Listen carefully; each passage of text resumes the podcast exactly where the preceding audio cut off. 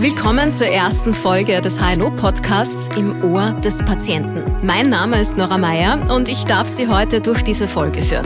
In diesem Podcast werden komplexe HNO-Themen des alltäglichen Lebens für jedermann und jeder Frau einfach erklärt.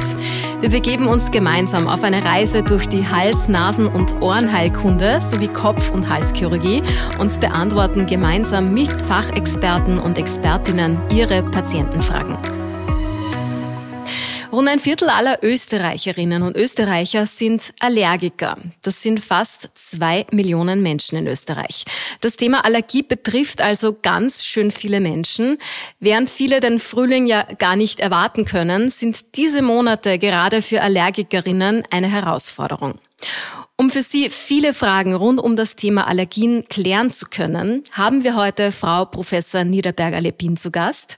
Sie ist Hals-Nasen-Ohrenärztin und Allergie war, wie sie selber sagt, schon immer ihre wissenschaftliche Leidenschaft. Vielen Dank, Frau Professor Niederberger-Lepin, dass Sie sich heute für diese Podcast-Sprechstunde Zeit nehmen und Fragen rund um das Thema Allergien mit uns besprechen. Schön, dass Sie hier sind. Ja, auch Hallo von meiner Seite und schön, dass ich da sein darf. Frau Professor, vielleicht starten wir gleich einmal mit einem kurzen Faktencheck.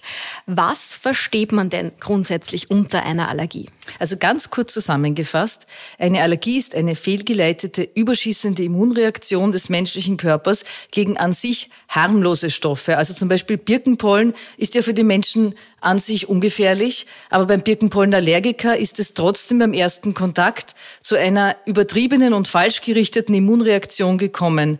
Bei jedem weiteren Kontakt mit Birkenpollen kommt es dann zur Ausschüttung von Botenstoffen wie zum Beispiel Histamin und das löst dann zum Beispiel Niesen und Nasenrinnen aus. Mhm. Was für Allergien gibt es jetzt und vor allem wie häufig sind sie? Also man kann ja Allergien auf unterschiedliche Art und Weise einteilen, aber eine Möglichkeit wäre, dass man sagt, man schaut sich verschiedene Organsysteme an. Also es gibt zum Beispiel Allergien der Lunge, das Asthma oder Allergien des Magen-Darm-Traktes, die Nahrungsmittelallergien oder die Haut, die kann betroffen sein von einer atopischen Dermatitis oder einer Kontaktallergie. Dann gibt es die Allergie des Herz-Kreislauf-Systems, also bei der Bienen- und Wespengiftallergie wäre das äh, der anaphylaktische, der, der allergische Schock. Und dann gibt es noch die häufigste Form der Allergie, die betrifft die Nase und die Augen, also der allergische Schnupfen und die allergische Bindehautentzündung. Und äh, das ist die häufigste Form von Allergien. Davon sind in Österreich ungefähr 20 Prozent der Menschen betroffen. Und das ist auch die Art der Allergie, mit der ich mich als HNO-Ärztin am meisten beschäftigt habe. Muss man Allergien unbedingt behandeln? Also ich glaube, dass es einmal ganz wichtig ist, dass man weiß, wogegen man allergisch ist. Und ähm, wenn man beeinträchtigt ist, dann sollte man das auch unbedingt behandeln. Und äh, da gibt's drei, kann man drei Punkte nennen, warum das so ist. Also das erste ist, dass Allergiker oft schlecht schlafen und dann auch untertags müde sind. Und das führt dazu einerseits, dass man dann unleidlich ist und auch, dass man weniger leistungsfähig ist und dann auch beruflich beeinträchtigt ist. Und bei Kindern und Jugendlichen, das wird oft übersehen, da kann das auch bedeuten, dass sie weniger gut lernen. Der zweite Punkt ist, dass Allergien sich ja ausbreiten können. Also das kann aus einem Schnupfen zum Beispiel Asthma werden. Und das ist etwas, das man durch eine frühzeitige Therapie in vielen Fällen verhindern kann. Und der dritte Punkt ist, wir wissen, ich glaube, das ist für Patienten besonders wichtig, wir wissen, dass die Behandlungsmöglichkeiten sicher und ganz nebenwirkungsarm sind. Aber über das Thema Allergiebehandlung, glaube ich, sollten wir später in dem Podcast auch noch ausführlich sprechen. Man hört ja immer, dass Allergien zunehmen. Stimmt das? Ist das nur Eindruck? Äh, und wenn es stimmt, warum ist das so? Also es stimmt, dass es vor 100 Jahren viel weniger allergische Menschen gegeben hat als heute. Man glaubt, dass es damals ein halbes bis ein Prozent der Bevölkerung betroffen hat. Und ab circa 1950, also äh, vor 70 Jahren, haben dann Allergien plötzlich begonnen anzusteigen. Man weiß das aus Reihenuntersuchungen, zum Beispiel aus der Schweiz. Da hat man alle paar Jahre Schulkinder getestet und man hat festgestellt, dass alle paar Jahre ein größerer Anteil von diesen Kindern allergisch war. Das ist dann so weitergegangen bis Ende des letzten Jahrhunderts, so in den 90er Jahren, dann zwischen 20 und 30 Prozent der Bevölkerung Allergiker war. Und dann, Gott sei Dank, ähm, ist die Anzahl an Allergikern stagniert. Also es ist nicht mehr so weitergegangen, weil sonst wären wir heute alle schon allergisch und ist auf einem sehr hohen Niveau stehen geblieben. Es gibt aber schon auch noch Allergien, wie zum Beispiel die Nahrungsmittelallergie, die ist wesentlich seltener. Also vor allem die Nahrungsmittelallergien der kleinen Kinder, die äh, steigt immer noch an. Jetzt gibt es verschiedene Erklärungsversuche, warum ab ca. 1950 die Allergien so stark zugenommen haben. Einer davon ist Umweltverschmutzung. Also man weiß zum Beispiel, dass sich Dieselpartikel an Anteile von Pollen binden können und diese kombinierten Partikel zusammen haben dann eine wesentlich bessere Fähigkeit, das Immunsystem zu stimulieren. Und deswegen ist es zum Beispiel so, dass ein Kind, das in einem Birkenwald, also mitten in der Natur aufwächst, wo viel Birkenpollen vorhanden sind, aber wenig Feinstaub, dass dieses Kind ein niedrigeres Risiko hat, eine Birkenpollenallergie zu entwickeln, als zum Beispiel ein Stadtkind, das ähm, viel Staub ausgesetzt ist. In der Stadt gibt es natürlich auch Birkenpollen, auch wenn es gar keine Birken gibt, weil leider Birkenpollen sehr weit fliegen können. Die kommen sogar aus Skandinavien nach Österreich. Dann gibt es einen zweiten Erklärungsversuch der ist der, dass wir heute viel weniger Keimen und Erregern ausgesetzt sind. Das hat einen ganz großen Vorteil. Wir werden nämlich weniger krank und leben deshalb auch länger. Aber es hat auch einen Nachteil, nämlich dem Immunsystem ist sozusagen langweilig und es reagiert deshalb falsch und überschießend. Aus diesem Grund haben zum Beispiel Kinder aus großen Familien, also die kleinen Kinder aus großen Familien, die viele ältere Geschwister haben, die haben weniger Allergien als die erstgeborenen Kinder oder als zum Beispiel Einzelkinder. Jetzt sollte man aber unbedingt aus diesem Wissen keine falschen Schlüsse ziehen. Weil es ist zwar wichtig für die normale Entwicklung des Immunsystems, dass es Kontakt mit ganz vielen Erregern gibt, nämlich mit Tausenden, Zehntausenden Erregern, aber trotzdem sollte man sich unbedingt vor einigen wenigen sehr gefährlichen Erregern durch Impfungen schützen. Man weiß nämlich auch, dass Impfungen gegen Kinderkrankheiten das Immunsystem in einer günstigen Art und Weise trainieren und dass Impfungen deshalb besser gegen Allergien schützen, als wenn man die Kinderkrankheiten durchmachen würde. Das heißt, nicht impfen bringt nichts. Was man auch herausgefunden hat, ist, dass Kinder, die auf einem Bauernhof aufwachsen und häufig mit Stalltieren in Kontakt sind, dass die ein viel, viel kleineres Risiko haben, Allergien und Asthma zu entwickeln. Das ist äh, ungefähr ein Zehntel von dem von Stadtkindern. Und dieses Wissen, das ist berühmt geworden unter dem Namen Hygienehypothese. Am Bauernhof gibt es einfach eine riesige Anzahl von Mikroorganismen, an denen sich das Immunsystem abarbeiten kann. Kann man denn dieses Wissen über Allergieentstehung irgendwie nutzen, um zu vermeiden, dass man selber oder die eigenen Kinder eine Allergie bekommen? Ja, das wäre schön, wenn man das könnte und damit verhindern könnte, dass zum Beispiel Kinder allergisch werden. Leider haben wir immer noch sehr wenig belastbare wissenschaftliche Daten, was der Einzelne wirklich tun kann, damit die eigenen Kinder nicht allergisch werden. Also was man tun kann, ist, dass man Babys in den ersten Lebensmonaten stillt, dass man nicht raucht, weil das ähm, für, insbesondere für die Asthmaprävention hilft. Man weiß auch seit einigen Jahren, dass man, dass es eher günstig ist, wenn man frühzeitig eine ganz abwechslungsreiche Beikost gibt. Das ist auch für die Eltern günstig, weil dann die Kinder sehr früh schon bei den Eltern mitessen können und man kann sich als Eltern bei der Hygiene eher zurücklehnen und entspannt verhalten. Also, dass man ein Baby täglich mit Seife wäscht und badet, das ist mit Sicherheit eher ungünstig. Jetzt haben wir vorhin viel über den Kontakt mit Mikroorganismen gehört und ähm, das lädt dazu ein, dass man dann über Prä- und Probiotika nachdenkt. Es ist aber leider so, dass die Datenlage das derzeit nicht hergibt. Also die Gabe von Prä- und Probiotikern bei Kindern nach aktueller Datenlage bringt leider nichts für die Allergieprävention und auch Vitaminpräparate bringen nach, dem, nach unserem aktuellen Wissen nichts. Das heißt, man kann solche Präparate vielleicht aus anderen Gründen verwenden, aber für die Allergieentstehung, um das zu verhindern, sind sie sinnlos. Generell möchte ich aber sagen, dass diese ganzen Faktoren, die man wirklich selbst beeinflussen kann, dass die immer nur einen kleinen Teil ausmachen. Also man kann die Wahrscheinlichkeit, dass ein Kind allergisch wird, positiv beeinflussen, aber man kann damit mit Sicherheit nicht bei jedem Kind verhindern, dass es allergisch wird. Sie haben ja vorher gesagt, dass Bauernkinder weniger Allergien haben. Äh, bringt es etwas, mit Kindern Urlaub am Bauernhof zu machen, quasi vorbeugend?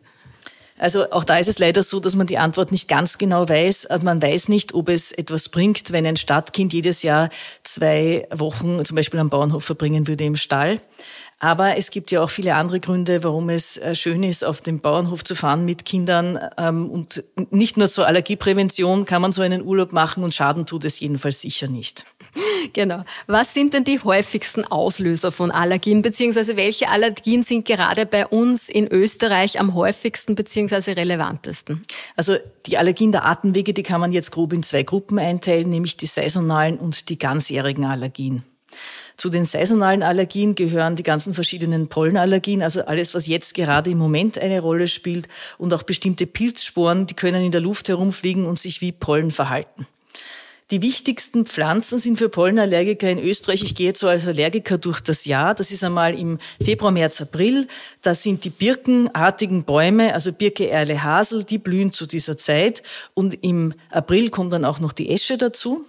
Dann kommen die Gräser. Die Gräser sind, Gräserpollen sind der häufigste Allergieauslöser in Österreich überhaupt. Die blühen hauptsächlich im Mai und Juni und dann etwas weniger Pollenbelastung hat man dann in den Sommermonaten bis in den September hinein. Im Hochsommer gibt's dann Pilzsporen, die in der Luft herumfliegen, die heißen Alternaria. Die machen nicht so viele Menschen allergisch, aber die, die darunter leiden, die haben auch große Probleme. Das sind einfach Pilzsporen, die sich genauso verhalten wie Pollen und in der Luft unterwegs sind. Und dann im Spätsommer und in den Herbst hinein gibt's dann die Unkrautpollen. Die bekanntesten sind Beifuß und Ragweed. Ja, die Menschen, die gegen Pollen allergisch sind, die reagieren häufig mit geröteten, rinnenden Augen, mit Nasenjucken, Nasenrinnen und Niesen und auch mit verstopfter Nase. Und diese Symptome, die fallen vielen allergischen Patienten dann auf. Es fällt ihnen auf, dass sie jedes Jahr um die gleiche Zeit die gleichen Probleme haben. Und man kann sich dann über den aktuellen Pollenflug auch sehr gut informieren. Nämlich, es gibt einen österreichischen Pollenwarendienst und der hat auch eine sehr gute App, die kann man sich gratis herunterladen und da kann man dann nachschauen, welche Pollen gerade unterwegs sind und Probleme machen können. Was ich auch noch erwähnen möchte, ist, also es sind nicht die Pollen, die man unbedingt sehen kann, die die größten Probleme machen. Es gibt ja in manchen Jahren so starken Pollenflug, wo man überall gelbe Belege hat. Aber das sind nicht die allergieauslösenden Pollen, das sind die Pollen von Nadelbäumen, die alle paar Jahre sehr stark blühen. Aber die machen den Allergikern keine Probleme. Und das, was auch nicht wirklich Pollen sind, das sind diese fluffigen Gebilde, die, äh, das sind, die kommen von den Pappeln, glaube ich, aber das sind keine Pollen, sondern Fruchtkörper. Also die Pollen, die tatsächlich allergisch machen, die sieht man nicht. Ja, und dann sind die zweite Gruppe, sind eben die ganzjährigen Allergien. Dazu gehören am wichtigsten die Hausstaubmilben, aber auch manche Pilzsporen, wenn man einen Pilzbefall im Haus hat oder in der Wohnung hat. Und natürlich gehören dazu die Tierhaarallergien, wenn man ein Tier im Haushalt hat. Der Unterschied bezüglich der Symptome im Vergleich zu den Pollen ist, dass Menschen mit einer ganzjährigen Allergie oft einfach nur eine verstopfte Nase haben und nicht viel niesen und Augenjucken und so weiter. Und deshalb wird diese Allergie von vielen Menschen dann gar nicht als solche erkannt. Grundsätzlich, da muss ich jetzt nur einhaken, ist ja so, man kann eine Allergie ja auch irgendwann im Leben entwickeln, oder? Das, das ist ja jetzt nicht von Anfang an da, sondern das kann ich jetzt auch Hausnummer mit 40 bekommen. Also es ist so, dass diese Allergien der Atemwege, die entstehen, am häufigsten im Kindes- und Jugendalter und am häufigsten beginnt das so zwischen dem vierten und dem zehnten Lebensjahr. Aber man kann in jedem Lebensalter Allergien bekommen und es gibt auch sehr alte Menschen, die noch Allergien entwickeln. Also das kann auch noch auftreten ab dem 70. Lebensjahr zum Beispiel. Da gibt's auch Fallberichte dazu. Das ist allerdings ein Gebiet, das nicht sehr gut beforscht ist. Also ich weiß, dass, es da, dass da Forschungsprojekte geplant sind, aber das ist etwas, wo man einfach nicht sehr viele Daten hat. Aber es ist schon so, dass hauptsächlich die Allergien im jungen Alter auftreten. Wenn ein Patient oder eine Patientin jetzt wegen einer Allergie in ihre Ordination kommt, was passiert dann dort und wie läuft so ein Arztbesuch wegen einer Allergie konkret ab? Also bei mir in die Ordination kommen Patienten auf zwei verschiedene Arten zu einer Allergieuntersuchung. Das eine sind Patienten, denen ist ebenso wie bei den Pollenallergikern schon aufgefallen, dass sie immer wieder die gleichen Beschwerden haben, die vermuten schon eine Allergie und kommen dann proaktiv und sagen, ich glaube, ich habe eine Allergie und die wollen gerne da Bescheid wissen. Und bei denen führt man dann ein ärztliches Gespräch und versucht festzustellen, ob die Beschwerden, die da berichtet werden, überhaupt mit einer Allergie zusammenpassen können. Und dann wird ein Allergietest gemacht. Das ist im Fall einer Ordination üblicherweise ein Hauttest. Das heißt, da werden auf den Unterarm Tröpfchen mit Allergie, allergenhaltiger Flüssigkeit aufgetropft und diese Tröpfchen werden dann geritzt. Das tut nicht weh, das kann nur jucken. Und dann ähm, wird eine Viertelstunde gewartet und man schaut, ob sich da Rötungen und Schwellungen entwickeln an den Stellen, wo da geritzt wurde. Und nach diesem Test, der dann eben nach 25 Minuten ungefähr beendet ist, sollte sich noch ein ärztliches Gespräch anschließen, wo man versucht, ähm, herauszufinden, ob die Beschwerden in ihrem zeitlichen Ablauf auch mit dem, was im Test positiv war, übereinstimmen können, weil was auch wichtig ist, ist, es gibt sehr viele Reaktionen im Allergietest, die positiv sind, aber wo es keine passenden Beschwerden dazu gibt. Und das nennt man dann nicht Allergie, sondern das ist eine sogenannte Sensibilisierung. Und das ist etwas, was man nicht behandelt. Das ist keine Allergie. Ja, und dann gibt's noch die zweite Gruppe von Patienten, die in eine HNO-Ordination kommen. Das sind die Patienten, die eine Nasenatmungsbehinderung haben. Meistens glauben solche Patienten, dass sie eine Nasenscheidewandverkrümmung haben oder vielleicht Polypen haben.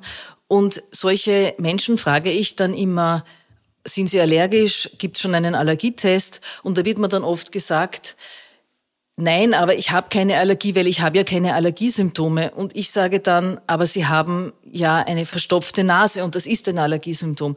Und bei diesen Patienten, wenn man dann einen Allergietest macht, dann ist meine Erfahrung, dass ungefähr ein Drittel eigentlich eine Hausstaubmilbenallergie hat, die zumindest zum Teil verantwortlich ist für die Beschwerden und die man dann oft sehr gut behandeln kann.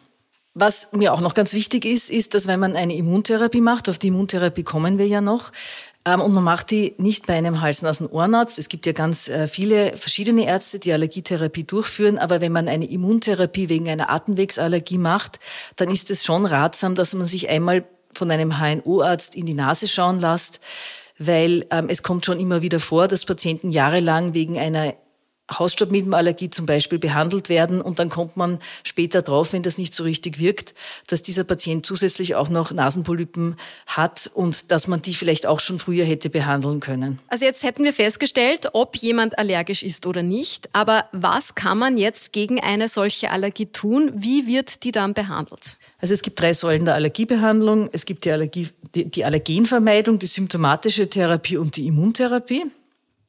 Und bei der Allergenvermeidung, da kommt es dann darauf an, wogegen man allergisch ist. Also zum Beispiel bei der Hausstaubmilbe, da kann man eine Allergenvermeidung recht gut machen. Da kann man, ähm, die Milben, die leben ja in der Matratze. Das, sind, das ist etwas, was jeder in seinem Bett hat. Die Milben, die ernähren sich von Hautschuppen. Und wenn man denen den Zugang zu den Hautschuppen verwehrt, dann können sie nicht mehr weiterleben und sterben ab. Und das kann man zum Beispiel tun, indem man die Matratze und auch das Bettzeug mit so Milbenüberzügen überzieht, weil dann können sie nicht herauskommen und sich nicht ernähren. Man kann dann auch den, die Tuchend und den Kopfpolster in der Waschmaschine als Ganzes waschen und nachher sehr gut mit dem Wäschetrockner trocknen. Und wenn man das regelmäßig macht, dann hat man eine wesentlich geringere Belastung mit Hausstaubmilben, Allergenen im Bett. Und dann tut man zusätzlich auch noch die Teppiche und die, ähm, und die Vorhänge entfernen, sodass da möglichst wenig Stoff vorhanden ist, in dem sich Milben aufhalten können. So eine Allergenvermeidung ist also möglich bei der Hausstaubmilbe. Sie ist auch möglich natürlich bei Tierhaarallergien. Also das heißt, als Katzenallergiker darf man sich natürlich keine Katze nehmen. Bei den anderen Allergien ist das leider schwierig. Also gegen Pollen kann man sich nicht gut schützen, außer man würde ständig eine Maske tragen, was jetzt auch nicht wirklich praktikabel ist.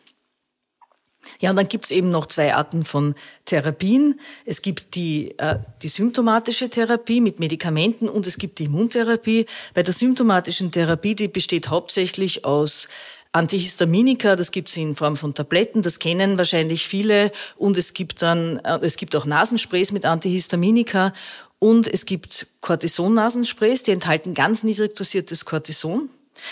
Diese Cortison-Nasensprays sind überhaupt die effektivsten Allergiemedikamente. Die sind auch selbst für die Pollenallergien noch wirksamer als Antihistaminika-Tabletten. Was Patienten sehr oft bewegt, ist, ob man diese Medikamente jetzt gefahrlos über längere Zeit verwenden kann. Und da muss man sagen, wir haben das große Glück, dass gerade die Allergiemedikamente ganz, ganz nebenwirkungsarme und ungefährliche Medikamente sind.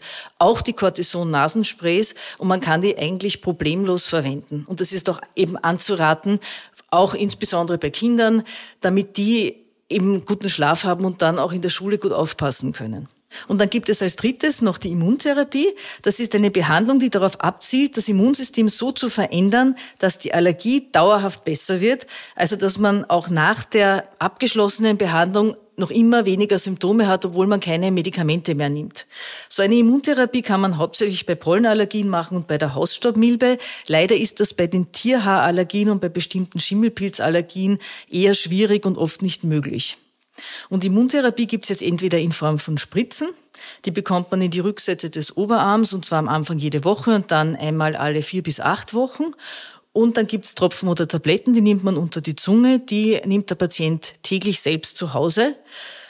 Wichtig ist, das ist eine langwierige Behandlung, die sollte man über drei Jahre lang durchführen, damit sie auch wirklich dauerhaft wirksam bleibt. Aber der Aufwand zahlt sich oft deshalb aus, weil die Immuntherapie eben auch verhindern kann, dass sich die Allergie ausbreitet. Also zum Beispiel ein Patient mit Heuschnupfen dann später auch Lungenbeschwerden bekommt. Mhm. Äh, jetzt haben wir ja von Nebenwirkungen gesprochen bei den Medikamenten, die eh wirklich nebenwirkungsarm sind. Wie schaut es bei der Immuntherapie aus? Wie hoch ist da die Chance auf Nebenwirkungen? Ja, also bei der Immuntherapie muss man auch wieder unterscheiden zwischen den Medikamenten, die im Mund angewendet werden, also die Tropfen und die Tabletten und den Spritzen. Bei den Medikamenten, die im Mund angewendet werden, da kann man sich erwarten, dass man, dass ein Teil der Patienten, ungefähr 40 Prozent, die bekommen so lokale Nebenwirkungen wie Jucken unter, den, unter der Zunge oder das Gefühl, dass die Lippen geschwollen sind. Und es gibt auch ganz wenige Patienten, die entwickeln eine Entzündung der Speiseröhre. Und diese Patienten, die sind, Gott sei Dank kommt das selten vor, die müssen dann auch mit der Therapie aufhören. Generell ist es so, dass diese dass diese Nebenwirkungen üblicherweise mild sind und dann auch nach drei, vier Monaten ganz verschwinden. Bei, der, bei den Spritzen ist es so, dass ähm, die Patienten oft beobachten, dass sie am Tag nach dieser Spritze an der Einstichstelle eine Rötung bekommen und eine Schwellung und dass es auch schmerzhaft sein kann, so wie nach einer Impfung. Es kann auch sein, dass man Allergiebeschwerden bekommt, so wie man sie sonst üblicherweise hat. Zum Beispiel Pollenallergiker können da einen Schnupfen bekommen am nächsten Tag. Aber was das Wichtigste ist bei den Spritzen, ist, dass man ein gewisses, ein sehr kleines Risiko eigentlich hat, dass man eine Kreislaufreaktion bekommt und dann einen Kollaps bekommt. Und deswegen müssen die Patienten nach den Spritzen immer für eine halbe Stunde beim Arzt bleiben, so dass sie beobachtet werden können und man ihnen helfen kann, wenn sie Beschwerden haben. Und deswegen ist so eine Immuntherapie mit Spritzen eine aufwendige Sache, weil man muss damit rechnen, dass man immer eine Stunde ungefähr in der Ordination verbringt. Jetzt haben wir Sie generell gesagt, ist die Immuntherapie natürlich langwieriger. Mit bis zu drei Jahren hat man da als Patient oder Patientin dann trotzdem schon während der Behandlung auch den Benefit, dass die Allergie weniger wird? Ja, man muss natürlich nicht drei Jahre warten, bis die Immuntherapie hilft, sondern das hilft nach ein, zwei, drei, vier Monaten geht es den Patienten dann schon besser. Der Grund, warum man so lange die Immuntherapie machen muss, ist einfach, weil man das Immunsystem dauerhaft verändern will und äh, das erreicht man einfach, indem man da lange dran bleibt. Nach drei Jahren bleibt der Effekt normalerweise dann dauerhaft bestehen. Kann man sich erwarten, dass man durch eine solche Immuntherapie wirklich ganz gesund wird oder wie viel Besserung tritt auf? Dazu gibt es ja gute Studien und die zeigen, dass im Durchschnitt eine Immuntherapie ungefähr so viel bringt, als würde man zum Beispiel während einer Pollensaison jeden Tag Medikamente nehmen. Das ist natürlich nicht für jeden Patienten gleich. Manche Patienten haben praktisch keine Beschwerden mehr, andere profitieren nicht so viel, aber im Durchschnitt ist das so viel. Was man auch sagen muss ist, selbst wenn man nicht ganz gesund wird, kann man dann natürlich zusätzlich auch noch die Medikamente nehmen, die man vorher schon genommen hat und hat dann insgesamt einen größeren Effekt. Vielen Dank für diese ausführlichen Antworten, Frau Professor Niederberger-Leppin. Ich bin mir sicher, dass wir manchen Hörerinnen und Hörern damit ordentlich Hilfestellung leisten konnten. Vielen Dank auch fürs Zuhören, Ihnen, liebe Hörerinnen und Hörer. Die nächste Folge erscheint kommenden Monat, dann zum Thema Speicheldrüsen. Bis dahin bleiben Sie gesund.